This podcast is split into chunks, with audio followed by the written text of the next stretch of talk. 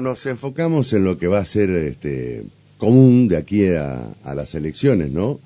Eh, ¿Qué va a pasar con los distintos, eh, las distintas corrientes políticas en la provincia de Entre Ríos? En el país estamos asistiendo, estamos viendo cómo eh, algunos referentes ya se van lanzando como precandidatos. Este, esto se está viendo en, los, en, las principales coaliciones, tanto del gobierno como del, del oficialismo como de la oposición. ¿Qué pasa con otros partidos, eh, con aquellos que quieren de alguna manera este, también llegar al poder, ya sea la presidencia, ya sea la gobernación? Eh, uno eh, observa que por encima, digamos, o en todo caso, haciendo un trabajo paralelo a lo que hace el gobierno, el oficialismo y la oposición, está la tercera vía, como se la denomina, que es el partido de Miley eh, eh, a nivel nacional, ¿no?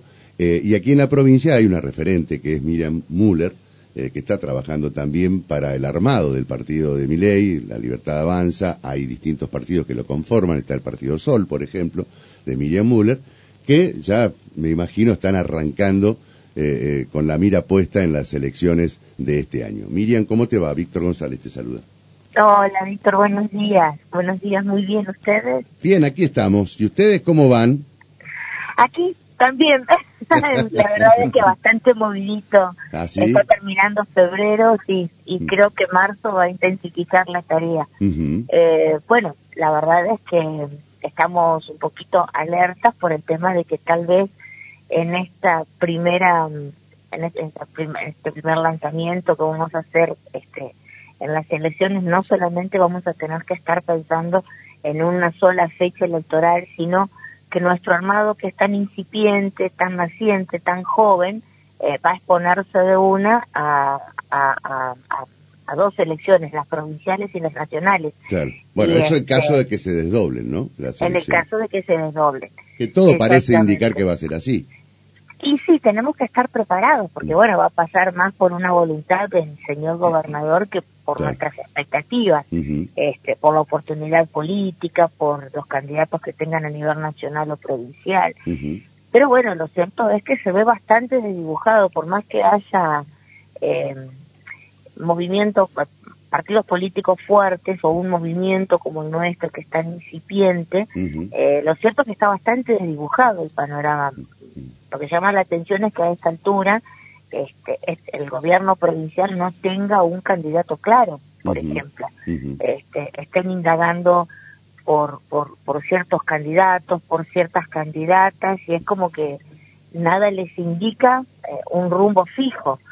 Y nosotros que venimos creciendo desde abajo, parte por una necesidad de renovación en la política también, ¿no? O sea, que, digo, lo que siempre, lo que siempre expongo es cayó Roma, este, evidentemente en Argentina va a haber nuevos movimientos, nuevas renovaciones, nuevas generaciones.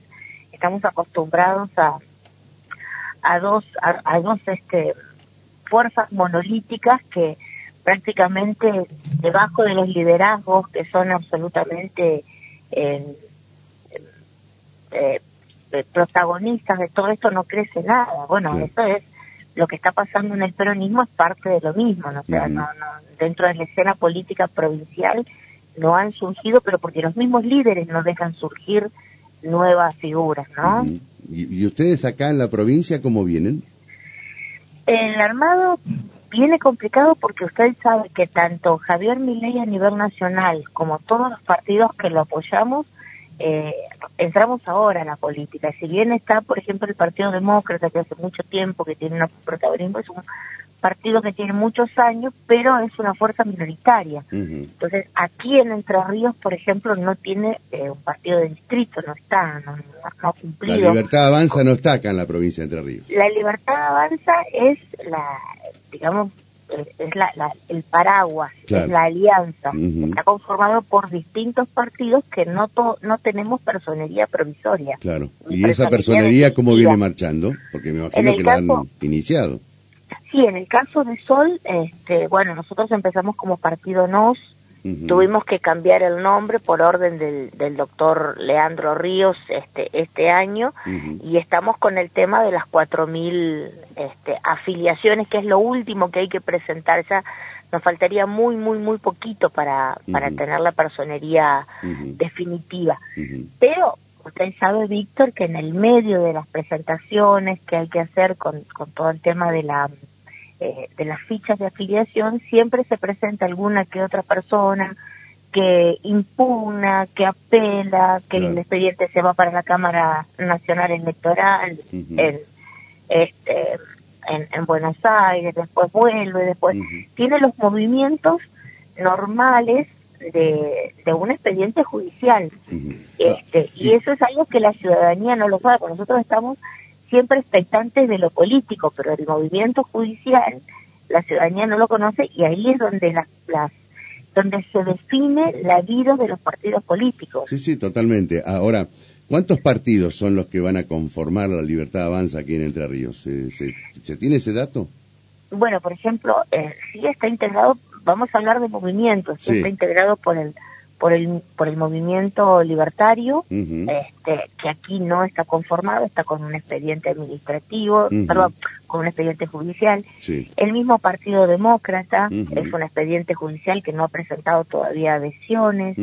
este, bueno, creo el PSP, que, que sé que está intervenido por una persona que eh, es difícil de definirlo porque antes fue socialista y ahora es de derecha, entonces es muy complicado entender dónde está parada y creo que tampoco es está afiliada al partido al partido conservador.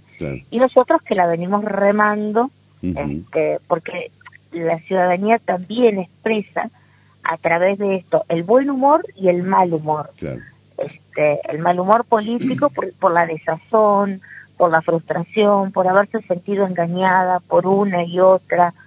Este, la gente está cansada con la clase política. Ahora, ¿por qué, por qué, no sé, no sé qué, qué vínculo, qué relación tiene usted con, con este Javier Milei, ¿no? Pero ¿por qué no, no, no, no, no está, digamos, consolidado? Sí, su figura está consolidada a nivel nacional, ¿no? Pero a nivel distrital o, o, en las distintas jurisdicciones del país todavía no, no, no, no emerge eh, mi ley. Pero ¿Qué pasa? lo que pasa, no, es lo precisamente lo que le estoy explicando. Hace muy poquito que estamos en política y necesitamos sí o sí un partido. O sea, y un partido no, no, no se hace, no, se hace, no, claro, no se hace de la noche a la mañana. Claro. claro. un partido de verdad, porque también sabemos que hay partidos que, que, que, que, que ya este, tienen, tienen la vaca que son la decisión de otro partido, entonces cuando organizaron es porque ya tienen las adhesiones, ya tienen las afiliaciones, ya viven de la maquinaria política. Nosotros recién llegamos a la política y, todo lo estamos viviendo y lo estamos aprendiendo por primera vez.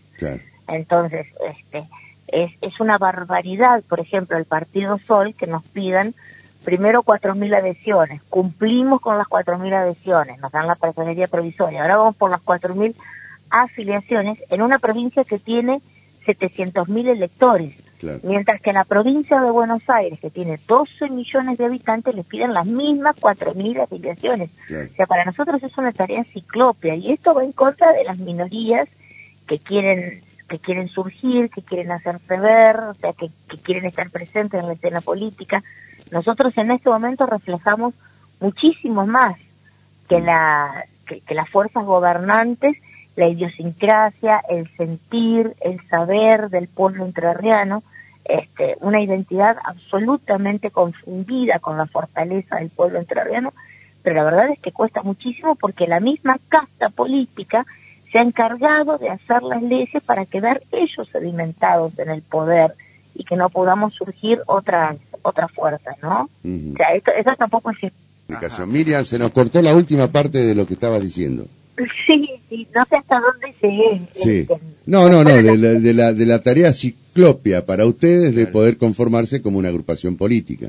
Correcto, correcto. Y, en, eso estamos. Este, de todos modos, nosotros somos conscientes de que, bueno, que hay otros partidos, otros movimientos políticos que se parecen muchísimo al nuestro y que necesariamente, necesariamente, estamos, tenemos vocación, vocación de, de, de unirnos a otros frentes que por lo menos tener un 70, un, un 80% de coincidencias, porque el pueblo entrerriano hoy este, no necesita peleas intestinas, no necesita discusiones tontas ni nada por el estilo, no necesita este, vedetes políticas ni, ni, ni, protagonismos este, eh, de, de, escenarios, sino que realmente necesita este, líderes maduros que vean cuál es la, situación de la provincia y que empecemos a transformarla de una vez por todos, porque bueno, imagínense que un 70% de pobreza en una provincia como Entre Ríos es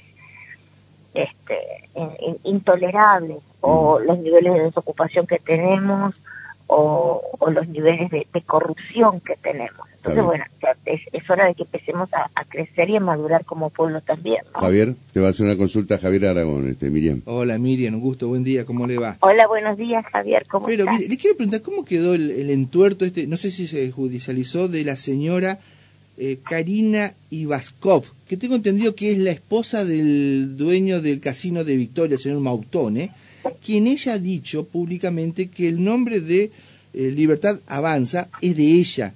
Por lo tanto, no le permite a Javier Milei en ninguna parte de Entre Ríos ni de la Argentina usar ese nombre. ¿Eso ya está saldado o no pasó nada?